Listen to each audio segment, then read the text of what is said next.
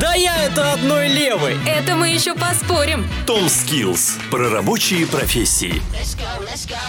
А вы знали, почему в России не так много антиквариата и где искать винтаж? Как предметы хранят историю семьи? О тонкостях своего дела реставратор и редекоратор Вера Богданец.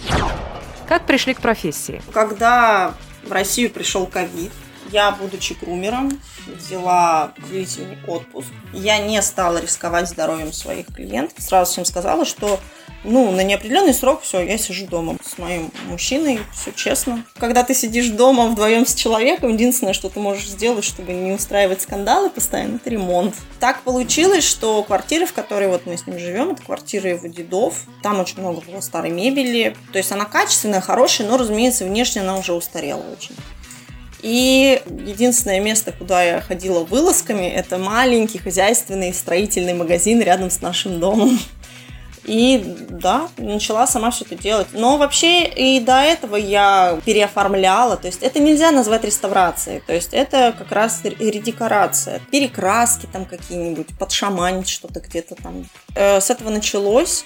Мне люди начали мебель приносить. Сложно ли переделать старую мебель? Я считаю, что все можно сделать достаточно просто, все, что связано с э, там, ремонтом мебели.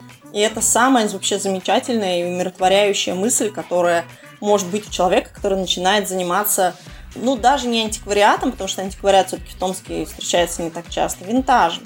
Все можно переделать. И это вообще прекраснейше. Не нравится, ободрал снова, отшлифовал – там, покрыл новым маслом, лаком или перекрасил в другой цвет.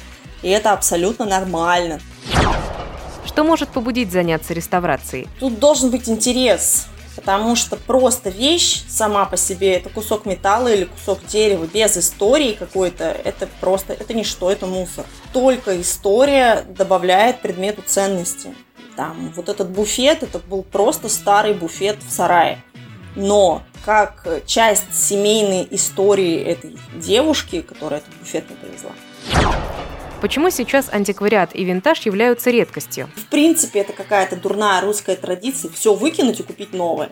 Потому что огромное количество антиквариата, настоящего антиквариата, не винтажа, а, было потеряно, вот когда люди начали заезжать в хрущевки, все выкидывалось в пользу вот того, что сейчас вот винтаж. А в 90-е годы выкидывался вот, это, вот то, что потом будет уже винтажем, все эти кресла 50-х годов, которые очень эргономичные, удобные до сих пор. Все выкинулось, все накупили вот эти гнутые кресла из 90-х.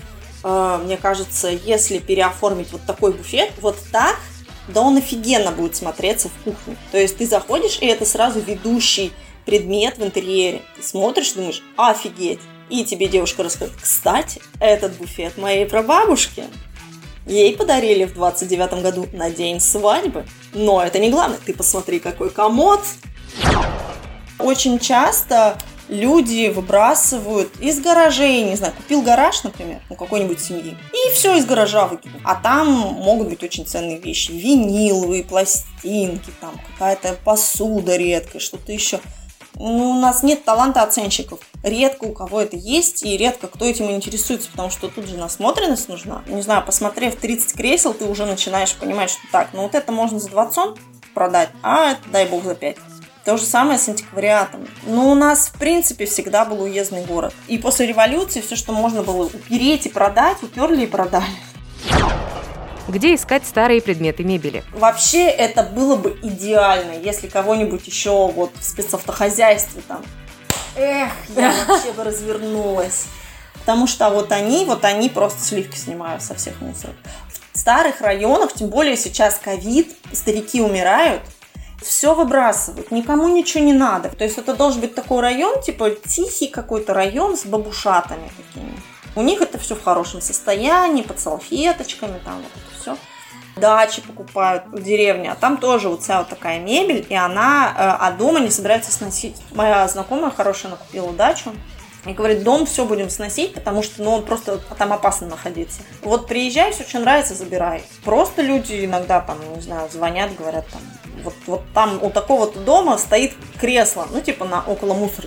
Если надо, типа вот координаты забирайте вот это вот разрыв между поколениями, я не знаю, что это такое, но это всегда очень печально. Успехов всем, кто занимается сохранением мебели и историей своей семьи. В следующем выпуске расскажем о рабочих зеленого хозяйства. Том Skills. Профессионалы. Мастерство. Сибирь.